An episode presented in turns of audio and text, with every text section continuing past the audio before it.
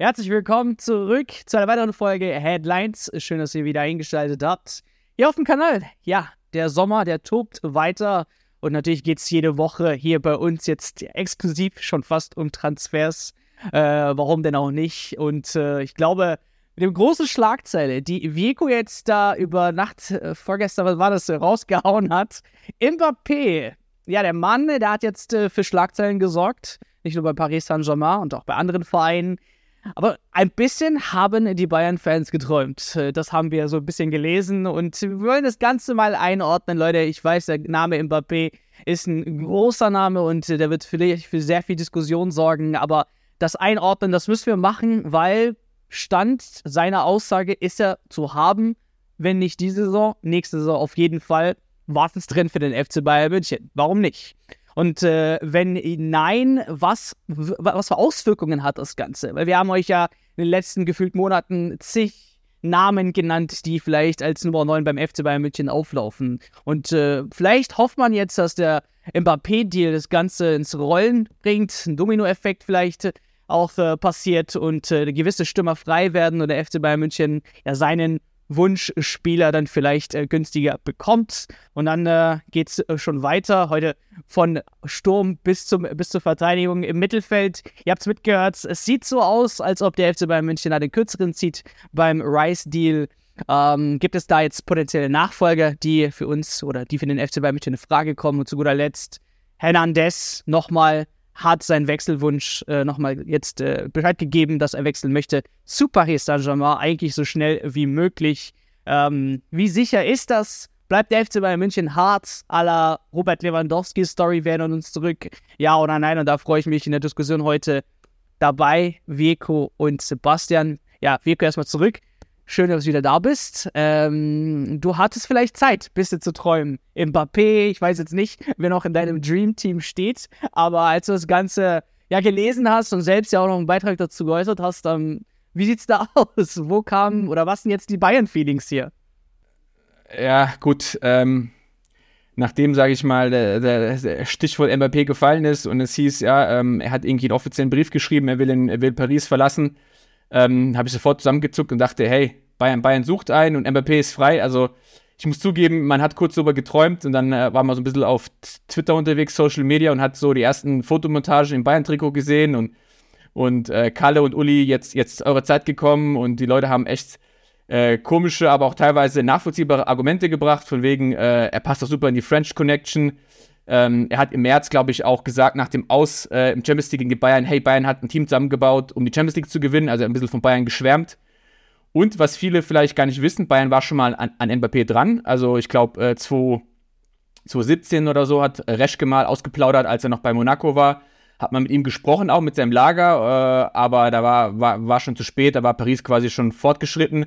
Und ich muss auch die Aussage von Uli Hoeneß äh, in dem Kontext bringen, 2019, ich zitiere, Mbappé würde ich sofort kaufen. Äh, der Halbsatz danach war dann, äh, wir haben aber das nötige Kleingeld nicht. Und äh, ich gebe zu, ich habe ein bisschen geträumt, ich habe ein bisschen drüber getwittert, ich finde es auch ein bisschen lustig. Äh, es, heißt, es hieß erst, der Preis ist von 180 auf 150, äh, oder erst würde ihn äh, Paris für 180 ziehen lassen, zwei Stunden später hieß der Preis auf 150 gefallen. Dann habe ich getwittert, hey, wir warten noch ein, zwei Tage und dann können wir bei 100 Millionen zuschlagen.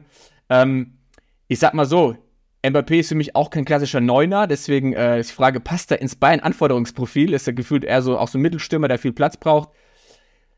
Aber ähm, gab ja auch schon die ersten Dementis äh, von Pletti, glaube ich, kein Thema beim FC Bayern aus, aus Grund finanziellen Gründen. Aber Träumen ist erlaubt. Äh, der letzte Sommer hat gezeigt, äh, gut, Brazzo ist nicht mehr da, aber der letzte Sommer hat gezeigt, dass da vielleicht äh, das eine oder andere passieren kann. Aber das Bayern-Fanherz, Fußball-Fanherz sagt mega Story, aber der Realist in mir sagt, äh, die Chancen liegen, glaube ich, da bei 1%. Ähm, Sebastian, glaube ich, kann es ein bisschen besser einordnen oder kann den, kann mich aus meinen Träumen wieder, wieder rausziehen. Ich meine, ich will nur hinzufügen, nicht mal Real Madrid hat es geschafft, Mbappé zu verpflichten. Am Ende äh, gab es dann ja mit Präsident Macron sogar Gespräche. Ähm, ich weiß jetzt nicht, was Mbappé vielleicht hier wieder zaubern möchte. Vielleicht sind das wieder irgendwelche Tricks, um noch einen höheren ja, Gehalt zu bekommen bei Paris Saint-Germain. Keine Ahnung, aber wie realistisch ist das Ganze, wenn schon Vico die Frage stellt, Sebastian? Ja, es ist wirklich ein schöner Traum für alle Bayern-Fans, das glaube ich schon auch, aber wenn man es in Prozenten einschätzen würde, würde ich nicht mal sagen 1%, sondern eher 0,01 Prozent, einfach weil es zu teuer ist. Klar ist der beste Stürmer der Welt oder vielleicht noch der zweitbeste Stürmer hinter Haaland der Welt. Der kostet einfach viel und der ist für alle Vereine teuer und ich glaube einfach oder ich bin mir sicher zu teuer für die Bayern. Ich glaube sogar, dass man diese 150 bis 180 Millionen ja auch irgendwie zusammenstottern könnte, weil wenn man denkt, okay, die sind bereit für einen Kolomuani 100 zu zahlen und dann gibt man eben noch einen Hernandez drauf und noch einen Nagelsmann, den brauchen sie ja auch und vielleicht noch einen Pavard hinten drauf, dann bist du schon bei, bei 180 Millionen, aber dann geht das Preispaket bei Mbappé ja erst los. Der verdient unfassbar viel Geld, man hört da immer andere Zahlen, irgendwie so zwischen 70, 80 bis 100 Millionen, je nachdem also pro Jahr, je nachdem, was man da so mit reinberechnet. Und ich denke, da werden die Bayern irgendwann sagen, stopp. Wenn wir ein bisschen zurückdenken, man hat ja jetzt dieses Jahr gehört, die Bayern waren bereit, Erling Haaland 40 Millionen im Jahr zu zahlen, was ja schon wirklich ein sich Strecken gewesen wäre und was das doppelte Gehalt wäre des Bestverdieners.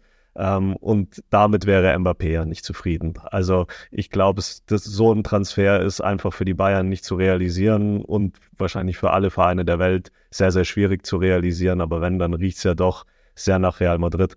Was halt interessant ist, warum hat der Wechsel trotzdem was mit den Bayern zu tun, ist dieser Dominoeffekt, den du auch angesprochen hast. Viele Vereine suchen jetzt gerade einen Mittelstürmer, wenn jetzt Mbappé wirklich auf dem Markt ist und dann vielleicht Real Madrid zugreift oder maximal noch Manchester City, die sich das vielleicht mit neuen katarischen Sponsoren leisten könnten. Dann sind die halt bedient und dann sind andere Stürmer zu haben, die bei diesen Vereinen auch auf der Liste gestanden haben. Eben namentlich äh, Kolomoani oder Ossiman. Da gab es ja jetzt auch schon äh, diese Woche die, die Meldung, dass die Bayern sogar bereit sind oder jetzt ein Angebot schnüren wollen über 100 Millionen für Ossiman. Und das hätte dann natürlich schon auch einen Effekt, weil dann eben potente Bieter äh, für Ossiman zum Beispiel wegfallen würden, wenn sie sich dann um Mbappé kümmern müssen. Also das kann insofern dann schon interessant werden für die Bayern. Und vielleicht noch kurze, kurze, um die Träume wieder ein bisschen träumen zu lassen. Äh, Mbappé hat ja gesagt, er ist zufrieden in Paris, er will, bleibt die Saison noch und nächste Saison ist er ablösefrei, ne? Wenn er ablösefrei ist, dann können wir das Gehalt vielleicht noch leisten für zwei Jahre, ähm, um, die, um die da die 0,1% nochmal so ein bisschen äh, ja, anzuheben. Wer macht dann die Masterclass? Pratzo ist weg. Eberl, Max Eberl, der kommt doch zum 1.1.24. da müssen dann alle zusammen helfen. Höhnes, ja, Rummenigge, ja. das kann nicht einer alleine stemmen. Das wird dann der Transfer des Jahrhunderts. Das kann nicht ein Mann alleine. Genau. genau ähm, ja, aber ja, es ist ja, ja nicht nur wirklich Osimen. Äh, wir haben ja auch zig Male über Vlaovic geredet. Harry Kane, haben wir zuletzt berichtet, ist immer noch eigentlich im Hintertürchen vielleicht ein Thema beim FC Bayern München. Man schaut, wie sieht es da aus.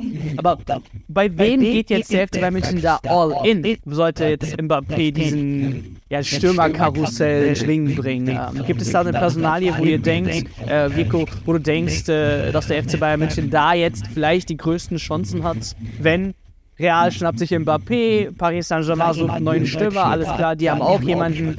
Wer kommt da in Frage? Ähm, schwierig, weil ich glaube, man hört ja auch raus, es gibt ja diesen Sportausschuss oder Ausschuss Sport, seitdem äh, Pratzo weg ist, da wo sieben Leute drin hocken, die sich einmal die Woche treffen.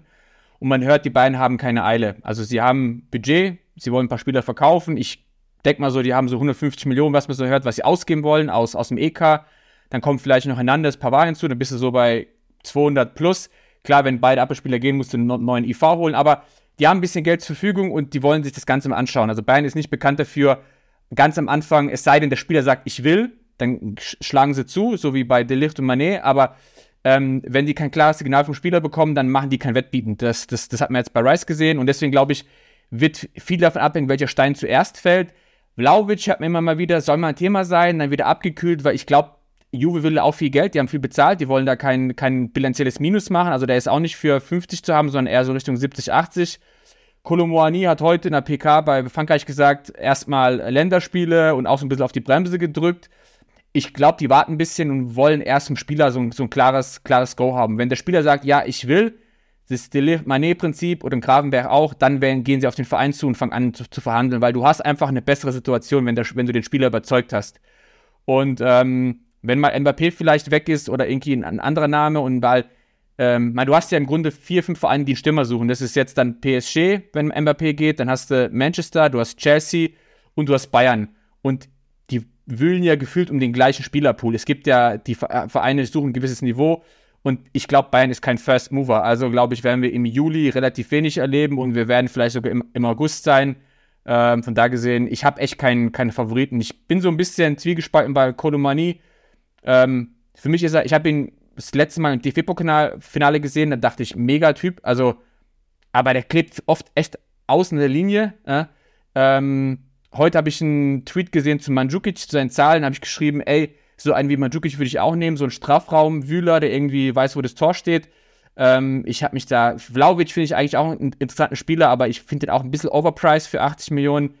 Und Ossiman, Ossiman würde ich mit Kusshand nehmen, aber wir haben gehört, der Apple-Präsident will vielleicht mehr als 100 Millionen. Also ganz, ganz schwierig. Und wie gesagt, ich glaube, das wird sich ein bisschen ziehen, noch das Thema. Ich habe ein bisschen aufgehorcht in dem Interview äh, von Uli Hoeneß. Ähm, da hat er wirklich namentlich Ossiman genannt. Das fand ich interessant, weil es ja jetzt immer so in diesen Hintergrundberichten hieß, Kolomoani wäre die Nummer 1 jetzt auf der Wunschliste. Und dann hat er aber Ossiman namentlich genannt. Das finde ich ist schon auch ein Zeichen dafür, dass es ja eigentlich hieß, okay, der ist zu teuer, der ist abgehakt mal zwischenzeitlich. Fand ich schon interessant, dass Hoeneß den Namen jetzt dann nochmal wirklich in den Mund nimmt. Ja, und Heiner Heiner hat es ja auch am Sonntag bei, bei Bild TV quasi bestätigt. Er hat gesagt, in den Medien werden Vlaovic, Kane, Kolomani und äh, Osimhen gehandelt. Und er hat dann gesagt, er hat jetzt gesagt, ja, diese Spieler, hat gemeint, wir beschäftigen uns mit den Spielern und schauen, wer zu uns passt. Also ich glaube, diese Namen sind in diesem Ausschuss Sport, werden da gehandelt. Und jetzt schaut man, ähm, wo kann man, sage ich mal, äh, wer hat das beste Profil und wen kann man da für, einen, für einen günstigen Schnapper bekommen. Ja. Ausschuss Sport ist so witzig, das hört sich an wie so eine deutsche Behörde. Früher hieß es unter Oli Kahn, hieß es noch FC Bayern Ahead. Ausschuss Sport hört sich wirklich nicht wie First Mover an, was du gesagt hast. Das hört sich echt Ja, das ist, das, das ist der, der, um beim Englisch zu bleiben, der Turnaround von Ahead zu Ausschuss Sport, ja. ja. Weil du Mandzukic erwähnt hast, äh, ist mir jetzt direkt äh, Edin Dzeko eingefallen, ähm, der jetzt ablösefrei wahrscheinlich zu haben ist. Ja. Weiß ich, ein bisschen zu alt, ja, aber vielleicht doch noch. Ist der nicht schon 40? Ja, ich glaube irgendwie sowas in dem, Dreh. Ibra, um, Ibra, ähm. Ibra ist auch ablösefrei zu haben, habe ich gehört, aber der hat ja retired. Ja, der jetzt retired, äh. ja. Aber ähm, geht ihr doch mal das ganze Spiel ein. Also schaut wie ihr das äh, vielleicht äh, lösen würdet, wenn Mbappé, wenn Mbappé zwei, drei Teams sich streiten, wo hat der FC Bayern München die besten Chancen? Lass es gerne uns in den Kommentaren wissen. Und dann hast du vorhin auch Declan Rice schon angesprochen. Ja, äh, nicht gescheitert, aber ich sag mal so, äh, der FC Arsenal führt gerade momentan im 50 und 100 Meter Sprint. Und es sieht doch so aus, als ob er gerne in England bleiben möchte. Haben wir auch schon euch äh, im, im News-Video äh, euch erklärt. Aber was passiert denn jetzt nach diesem gescheiterten Deal, sag ich mal, äh, Virgo? Äh, was passiert, weiß ich, kann ich dir nicht sagen, wird sich zeigen, aber äh, was ich zu Declan Rice sagen kann, ist, ähm, um ehrlich zu sein, aus Fansicht bin ich froh, dass, dass, dass sie gesagt haben, wir ziehen uns zurück. Also, ein ganz harter Rückzug ist es ja nicht. Die haben gesagt, wir geben kein Angebot ab vorerst äh, und lassen da Arsenal jetzt erstmal verhandeln. Im Raum stehen 100 Millionen Pfund mit, mit, mit Bonuszahlungen, das wären knapp 120 Millionen. Ich bin ehrlich, ich will für den defensiven Mittelfeldspieler keine 120 Millionen ausgeben, äh, auch wenn er der absolute Wunschspieler von, von Thomas Tuchel ist. Ich bin nach wie vor der Meinung, dass Bayern quantitativ im Mittelfeld gut besetzt ist. Viele Leute, jetzt ist noch Leimer gekommen, Guerrero kann auch dort spielen. Klar, Guerrero ist eher hinten eingeplant äh, als, als, als LV, äh, hat auch bei Dortmund ZM gespielt, er auf der 8. Aber ähm, im Zweifel würde ich ihn Leimer als Ballschlepper nehmen und als Abräumer, äh, bevor ich 120 Millionen für den Declan Rice ausgebe. Von da gesehen, bei dem Preis, ja, rausgehen ist vernünftig. Ich tendiere dazu lieber, das Geld in Stimmer zu investieren und vielleicht eine kleinere Lösung auf der 6 zu suchen oder mit dem verstehenden Material äh, Haus zu halten. Aber Tuchel drängte wohl auf einen Abräumer vor der Viererkette, damit Kimmich eben Freiraum hat in der Offensive. Ähm, deswegen wird sich zeigen. Also es werden bestimmt neue Namen auftauchen auf der Liste. Amrabat schwebt ja so rum, aber von denen sind sie nicht begeistert. Ähm, jetzt schauen wir mal, ob Rice, Rice wirklich zu, zu Arsenal geht. Es sieht danach aus. Und wenn er für den Preis geht, dann sage ich viel Spaß mit ihm und ähm, ja, wir werden, wir werden einen anderen finden, ja. Ja, Leimer als Lösung oder doch vielleicht Guerrero irgendwie ins Mittelfeld schieben. Ich weiß nicht, Sebastian, würdest du dir dann auch das Geld lieber sparen und in andere Ecken stecken? Ich meine, wir haben ja am Anfang auch äh, schon über Hernandez geredet. Vielleicht wird es in der Verteidigung ein bisschen eng, die Nummer 9. Äh, siehst du das ähnlich wie Vico? Ja, absolut. Wir haben ja auch letztes Mal gesagt, das heißt wahrscheinlich Declan Rice oder nix.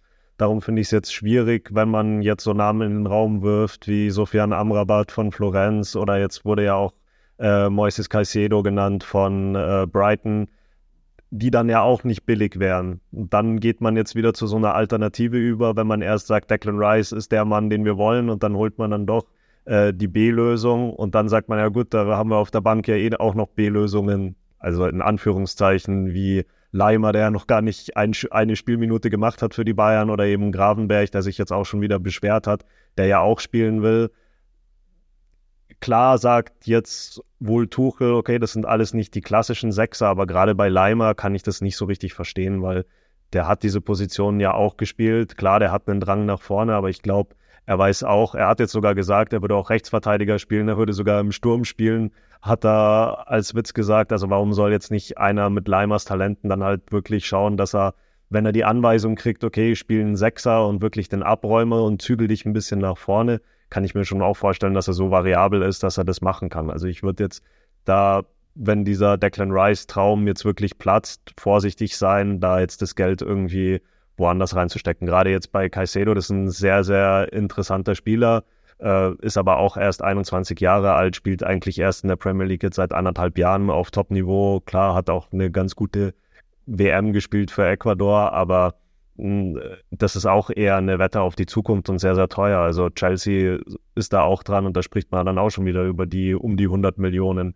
Darum sollte man so viel Geld, glaube ich, echt nicht in so eine B-Lösung reinstecken, sondern wirklich in den Spieler, von dem man auch überzeugt ist. Bei Amrabat ist ja auch irgendwie klar, wo die Geschichte herkommt. Veko hat schon gesagt, Michael Reschke, da klingeln bei manchen die Alarmglocken oder den kennt man ja noch eben als technischer Direktor. Der arbeitet jetzt bei der Spielerberateragentur Stella und die berät eben Amrabat. Und der wird halt mal seinen alten Freunden beim FC Bayern den mal angepriesen haben. Äh, natürlich ein guter Spieler, aber ich glaube, wie gesagt, nicht, dass man jetzt da schnell Schüsse machen sollte, sondern vielleicht, wenn Rice jetzt wirklich geplatzt ist, eher schauen, äh, dass man in dem Kader, der ja auf der Position auch eigentlich besetzt ist, schaut, ob man da jemanden ein bisschen defensiver einfach spielen lässt. Zumal du hast es auch gesagt, äh, Spieler, die sich beschweren über zu wenig Spielzeit. Man bringt da jetzt noch einen neuen Namen mit rein oder potenziellen Nachfolger irgendwo im Mittelfeld. Äh, die bekommen ja noch weniger Spielzeit. Und äh, Leimer, der noch nicht da ist, noch keine Minute gespielt hat, wie sieht es dann auch bei dem aus? Also Fragen über Fragen. Und äh, wir haben es auch oft eigentlich bei Headlines hier speziell gesagt, im Mittelfeld ist der FC Bayern München schon überbesetzt, zu gut besetzt. Klar, nicht diese Rolle, die vielleicht ein Tuchel haben möchte, aber trotzdem sehr viele Personalien, die man eigentlich im Sommer ein paar abgeben möchte. Und das auch wieder genannt. Äh, Gravenberg beschwert sich über zu wenig Spielzeit. Aber das Geld, das man jetzt dort einspart, ähm, außer Vico, du hattest noch was zu sagen, aber das Geld, ja, alles gut, ich wollte nur mal sagen, äh, du hast ja auch noch einen äh, Goretzka, ne? über den haben wir gar nicht gesprochen. Ne? Deutscher Nationalspieler verdient viel Geld. Der wird auch unzufrieden sein, wenn ein neuer kommt, weil äh, eigentlich genau. ist es ja sein Part, der wegfällt. Also du machst dir mit dem Transfer, gibst du viel Geld aus und du machst dir Baustellen auf mit Goretzka, Grabenberg und äh, Co. Also bringst du damit eigentlich Unruhe rein. Für mich, äh, ja. Ja, und versetzt euch doch mal in die Lage. Jetzt stellt euch mal vor, ihr seid so ein defensiver Mittelfeldspieler beim FC Bayern und ihr hört jetzt die ganze Zeit, dass der Trainer, der neue Trainer Thomas Tuchel, einen klassischen Sechser will, einen, der hinten abräumt. Da würde ich mir doch sagen, okay, jetzt ziehe ich im nächsten Training die Ellbogenschoner an und zeig dem mal, dass ich auch die Sechs hinten spielen kann. Zügel mich halt ein bisschen nach vorne und übernehme halt diese Rolle. Also das sind ja alles Nationalspieler, die können ja auch sich taktisch ein bisschen anders ausrichten. Das ist ja jetzt, kann ja jetzt auch eine Chance sein, gerade für die genannten Spieler, ihr Spiel halt ein bisschen umzustellen und dann halt äh, sich bei Tuchel zu empfehlen, auch über die Weise. Genau. Und ich denke, das Geld wäre, weil wir kommen zu Hernandez, ähm, wenn er weggehen möchte, also das ist sein Wunsch, ähm, das Geld wäre dort besser aufgehoben. Aber auch eine Frage, die man sich natürlich jetzt stellen muss, wie sieht es da aus? Lassen die Bayern dann wirklich ähm, einen ihrer ja, ähm, ja, Weltklasse-Innenverteidiger wirklich so einfach gehen ähm, für, weiß was ich, eine gewisse Summe, die jetzt äh, Paris Saint-Germain zahlt? Oder sehen wir vielleicht hier so ein ähnliches Szenario wie bei Robert Lewandowski, Vico? Denkst du, die Bayern bleiben da hart? Kann ich mir nicht vorstellen, ähm, weil der Vertrag es einfach nicht hergibt oder die Vertragssituation äh, hat 24, äh, noch bis 24 Vertrag, hat ganz klar gesagt, Verbleib ist für ihn kein Thema. Ähm, Bayern pokert. Natürlich könnt ihr nicht sagen, klar, wir lassen nicht, wir lassen nicht gehen. Das ist dann die Ausgangsposition, die man sich selbst äh, zunichte macht. Ich glaube, es wird kein Drama geben wie bei Lewandowski. Dieses Gespräch gestern soll wohl relativ friedlich gewesen sein. Ähm, es ist halt eine Frage in der Tat, was, was kann Bayern noch für ihn verlangen? Darum geht es, glaube ich, primär, weil äh, nachbessern ist schwierig. PSG lockt wohl mit fünf Jahren, also ein Jahr mehr wie Bayern, plus ein höheres Gehalt. Ähm, er kommt zwar aus Marseille, es gibt ein paar PSG-Fans, die äh, gesagt haben, bleib uns mit dem Hernandez weg, weil PSG und Marseille ja bekanntlicherweise nicht gerade wirklich gut sind. Aber das sind Nebengeräusche für die Verantwortlichen. Äh, wenn die den wollen, dann, dann holen die den. Nagelsmann steht ja äh, auch, ist auch ein Thema bei PSG, also dann äh, könnt auch wieder für, für Herrn Fernandes sprechen. Ich glaube, es geht um die Ablöse und ähm, ich habe mir gestern die Zahlen angeschaut. Der Mann hat, ist vier Jahre bei Bayern, hat über 100 Spiele verpasst. Ähm, ich finde ihn vom Spielertyp mega, also ein, ein Kämpferherz, ja. Aber ähm, ja, aus Fansicht kann ich verstehen, viele haben ihn so ein bisschen angegriffen, man war so loyal zu ihm. Ich glaube, ein Kreuzbandriss und irgendwie eine Meniskus-OP, wie auch immer immer Rücken freigehalten. Anscheinend hat er sich beschwert, dass er nicht nach der WM ein Angebot bekommen hat, was ich persönlich nicht nachvollziehen kann, weil er ist mit im Kreuzbandriss und da gibst du jemandem nicht unbedingt nochmal einen Vierjahresvertrag mit 15, 16 Millionen. Also die beiden haben ein bisschen gewartet und das hat er jetzt quasi war ein bisschen nachtragend, was man, was, was so erzählt wird. Vielen Dank für alles, würde ich sagen. Äh, ein hohes Preisschild rauszuholen, das Geld in den jüngeren Spieler investieren und ähm, wie sagt man so schön, Reisende soll man nicht aufhalten und wenn er gedanklich schon weg ist, dann muss man da jetzt äh, einen sauberen Cut machen. Ich hoffe auf kein Drama wie bei Lewandowski und öffentliche Schlammschlachten. Aber ähm, zum Glück ist der Pini Zahavi nicht sein Berater, deswegen glaube ich, äh, wird es ein bisschen ruhiger zugehen. Ähm, Paris soll jetzt mal in die Pötte kommen, die sollen mal ein schönes Angebot machen und dann kann man das ähm, über die Bühne bringen. Ich habe irgendwo aufgeschnappt heute, es gab wohl letzte Woche beim Champions League-Finale erste, erste informelle Gespräche zwischen äh, PSG-Boss, wie heißt er, Khalifi und, und Rummenigge, der war auch dort, die haben sich wohl ein bisschen darüber ausgetauscht. Ähm, ja, ich glaube, die fangen jetzt an, dann ist es ist eine Frage vom, von der Ablöse, Ablösepoker, der jetzt beginnt. Ja, und du hast deine Verletzungshistorie ja angesprochen, das finde ich auch ganz interessant. Wäre ich jetzt ein Bayern-Boss, würde ich mir schon sehr stark überlegen, wie lange ich diesen Poker jetzt noch rausziehe oder geschweige denn, dass ich ihn noch diese Saison da lasse, um ihn dann ablösefrei gehen zu lassen, weil bei seiner Verletzungshistorie kann es sein, dass er sich in jedem Training wieder neu verletzt, so bitter es klingt. Ähm, darum würde ich schauen, dass wenn man ihn verkauft, dass man ihn jetzt schnell verkauft, weil dann hast du halt einen dramatischen Wertverlust.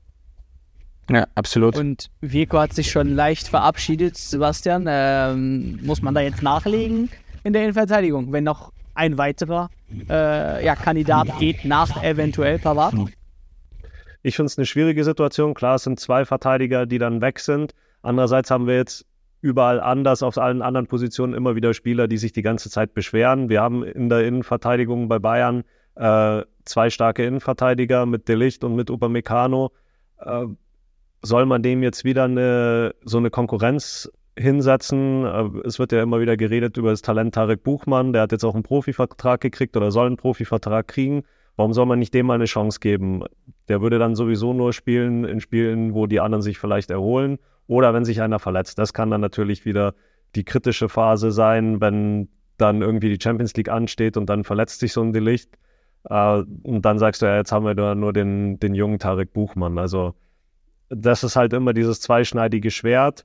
Ich glaube aber genauso wie im Mittelfeld, wir haben es ja eigentlich schon lange ausgemacht, die Stelle, wo die Bayern investieren müssen, ist der Mittelsturm. Da sehe ich sehe ich weder das defensive Mittelfeld als die große Baustelle no, und noch viel weniger eigentlich die Innenverteidigung. Das sind zwei junge Spieler mit Upamecano und Delicht, die über die nächsten Jahre da auch spielen sollen. Ähm, und darum würde ich es dabei eigentlich bewenden lassen oder halt dann jemanden holen, der vielleicht günstig ist, ein Spieler, der gar nicht mehr ähm, allzu jung ist, vielleicht, der sich auch mal mit der Bank abgibt. Aber das sind, das sind jetzt nicht die größten Probleme für den Ausschusssport. Ja, und äh, du hast gesagt, Tarek Buchmann, ähm, klar, der ist ganz frisch, aber äh, Josip Stanisic kann auch in der IV spielen, ähm, ist ja so auch so ein Allrounder, äh, hat auch schon gezeigt, ist, er ist nicht der schnellste, ich finde ihn in der IV sogar besser aufgehoben als auf, auf dem Flügel und äh, der ist nicht mehr ganz so jung, ich glaube 22, 23 hat schon für Kroatien und äh, jetzt eine Champions League letzte Woche so, so gezeigt, so wie du sagst, warum jetzt eine 1A-Lösung nochmal da äh, hinstellen, der da sozusagen äh, den Konkurrenzkampf künstlich erhöht. Du hast zwei Stamm-IVs, wenn die verletzt sind, gesperrt, Pause, haust einen Stanisic rein und hast einen Buchmann. Äh, und wenn du einen günstigen Oli bekommst, einen Routinier, von, von mir aus auch, aber ähm, du brauchst jetzt keinen, weiß ich nicht, 50 Millionen Abwehrspieler zu holen, das fände ich auch das falsche Zeichen. Dann lieber das, das Hernandez-Geld in den Stimme äh, reinstecken und die Baustelle zumachen, ja. Aber haben wir beim FC Bayern München irgendwie in der Vergangenheit gesehen, dass die wirklich auch auf junge Talente setzen? Weil das wäre auch so ein Szenario, was ich mich jetzt, wo ich mich fragen würde, okay, Tarek Buchmann schön und gut, aber äh, wir haben es bei Julian Nagelsmann gesagt, endlich jemand, der auf junge Talente setzt, aber dann doch nicht irgendwie. Äh, Gravenberg und so weiter, die haben dann irgendwann irgendwo auf der Bank äh, ver vergammelt. Also, ja, ich weiß nicht, ob das dann wirklich so eine gute, ein guter Weg wäre, dann wirklich mit einem jungen Mann zu gehen, dann Spielzeit zu geben, schön und gut. Aber wie ihr dann sagt, wenn es in der Champions League dann heiß wird, äh, wenn, äh, wenn im DFB-Pokal und so weiter und so fort, wenn es dann drauf ankommt, dass es eben ein Innenverteidiger fehlt.